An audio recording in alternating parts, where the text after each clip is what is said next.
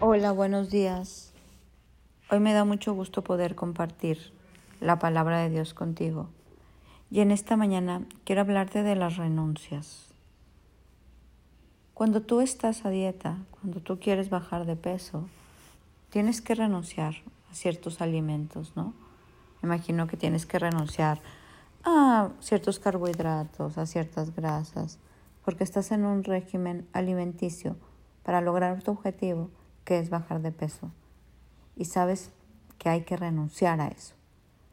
En la vida con Cristo también hay renuncias. Uno tiene que renunciar a aquello que Dios nos pide renunciar. Y eso nos cuesta, como la dieta. Eso nos cuesta como cuando te vas a casar y tienes que renunciar a tu vida de soltero o de soltera porque estás entrando en un compromiso matrimonial Tienes que renunciar a cierto tipo de relaciones que ya no van contigo porque te volviste un hombre o una mujer casado. Tienes que renunciar a ciertos hábitos que hacías antes cuando vivías soltero porque ya no la puedes hacer hoy que estás casado. Cuando tú vas madurando y vas pasando de ser joven a adulto, renuncias a esas actitudes de joven porque estás creciendo como adulto. Cuando tú estás pasando de ser niño a ser adolescente y adulto, pues uno debería de ir renunciando a ciertos berrinches de niños. ¿Por qué? Porque vamos creciendo, porque vamos avanzando, porque no nos quedamos estancados en una parte de nuestra vida. A medida que uno camina con Cristo, hay renuncias. Nosotros estamos invitados a renunciar, a renunciar aquellas cosas que Dios nos pide renunciar y mucho tiene que ver con lo que yo quiero, yo siento o yo necesito. Hay una historia en jueces que te la quiero leer un poquito, que habla sobre hombres, es una alegoría, pero Dios le está hablando a los hombres y se, está diciendo, tienes que renunciar. Te la voy a leer para que veas lo que dice. Parábola de Jotam. Cuando Jotam se enteró, subió a la cima del monte y gritó, Escúchenme ciudadanos, escuchen a mí si quieren que Dios los escuche. Una vez los árboles decidieron elegir un rey. Primero le dijeron al olivo, reina sobre nosotros, pero el olivo se negó diciendo, ¿dejaría yo de producir el aceite de oliva que bendice a Dios y a la gente solo para mecerme por encima de los árboles? Entonces le dijeron a la higuera, reina sobre nosotros. Pero la higuera también se negó diciendo, ¿dejaré yo de producir mi dulce fruto solo para mecerme por encima de los árboles? Entonces le dijeron a la vid, reina sobre nosotros, pero la vid también se negó, diciendo, ¿dejaría yo de producir el vino que alegra a Dios y a la gente solo para mecerme por encima de los árboles? Finalmente todos los árboles dijeron al espino, reina sobre nosotros. Y el espino les respondió a los árboles, si realmente quieren que yo sea su rey, vengan a refugiarse bajo mi sombra, sino que salga fuego de mí y consuma los cedros del Líbano. Y entonces continúa Jotam. Ahora asegúrense de haber actuado honorablemente y de buena fe al elegir como rey Abimelech y de haberse portado bien con Gedeón y todos sus descendientes. Lo trataron con honra que se merece por todo lo que realizó, pues él luchó por ustedes y arriesgó su vida cuando los rescató de los madianitas. Hoy aquí está hablándoles a cierto tipo de personas y les dice, ven y renuncia a eso que estás haciendo porque Dios te quiere usar. Pero ¿sabes quién quiso renunciar? Nadie. Nadie. Todo el mundo estaba en sus asuntos. Todo el mundo estaba en sus cosas. Entonces vino a gobernar el espino. ¿Y el espino qué hizo? Imagínate, espino. Trajo cardos, trajo problemas. ¿Qué puede salir del espino? Nada.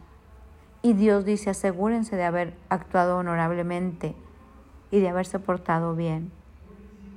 Cuando uno quiere portarse bien con Dios, hay cosas que vamos a tener que renunciar. La Biblia dice en Romanos 12.2, cambia tu manera de pensar para que cambie tu manera de vivir y compruebes que la voluntad de Dios es buena, agradable y perfecta. Hay argumentos que se tienen que derribar de nuestra cabecita eso dice la palabra, derribando todo pensamiento y todo argumento que se levanta en nuestra cabecita en contra del conocimiento de Dios y llevando cautivo todo pensamiento a la obediencia de Cristo. El seguir a Cristo trae renuncia.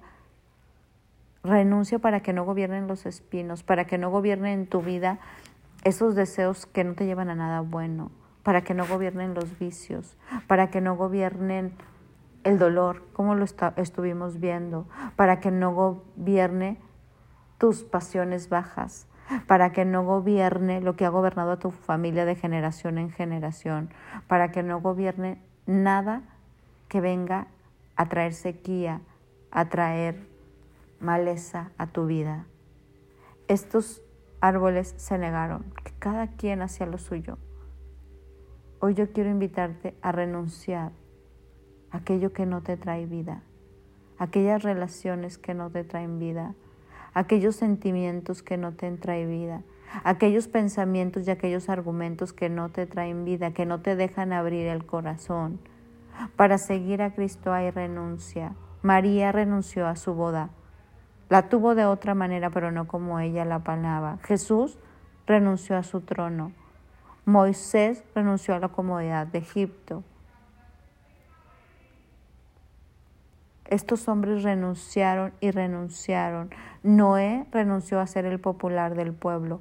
Abraham renunció a su tierra y a su parentela. Ruth renunció a regresar a la casa a los moabitas. Cada uno renunciando y renunciando para alcanzar lo que ellos querían conquistar.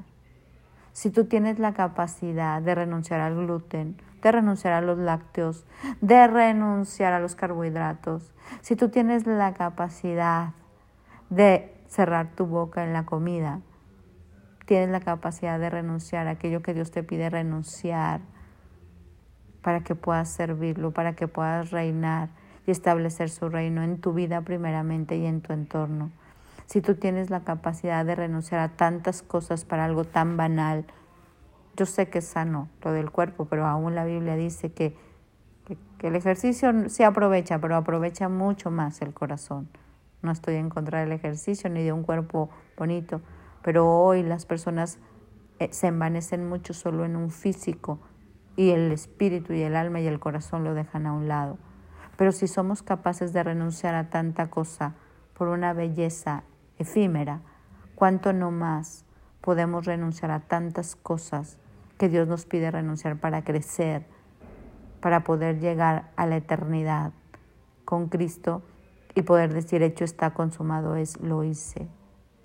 Hoy te quiero invitar a que seas de esos hombres y mujeres valientes que le dicen a Dios, ok, voy a renunciar.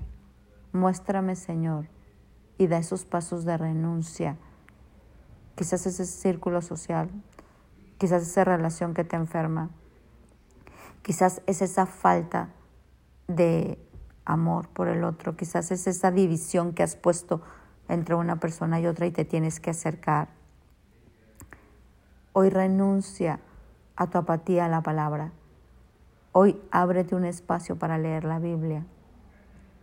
Hoy renunciemos a todo aquello que nos impide estar cerca de Jesús, a todo aquello que nos impide que el Espíritu Santo nos controle y vas a ver cómo esas renuncias te van a abrir un nuevo panorama de vida. Y Dios te va a dar un gobierno, autoridad, te va a dar bendición. Con Cristo también hay que renunciar. No lo pospongas más. Yo siempre digo, Señor, lo quiero hacer con cincel y no con taladro. Y esas renuncias, puede ser a la tristeza, puede ser a la amargura, puede ser a, al miedo, puede ser a la frustración, puede ser al cansancio. Renuncia, renuncia. Y, y si tú renuncias a eso, vas a ver un panorama diferente y una vida distinta. Hoy, como esta palabra que hablamos en jueces 9, te invito a portarnos bien con, con el Señor, a dar la honra que se merece, a luchar y arriesgarnos. Gedeón fue el único que quiso en esta historia renunciar y servir. Y Dios le decía, denle en la gloria, porque cada quien estaba tan ensimismado que no podía. Hoy que nosotros seamos de esos árboles que sí cuenta y cuando Dios nos ponga a gobernar tengamos tal sanidad que no seamos un espino, sino que seamos ese árbol que abraza, esa vid, ese cedro, ese árbol que puede amar y que puede glorificar a Cristo aquí en la tierra. Mi nombre es Sofía Loreto y te deseo un bendecido día.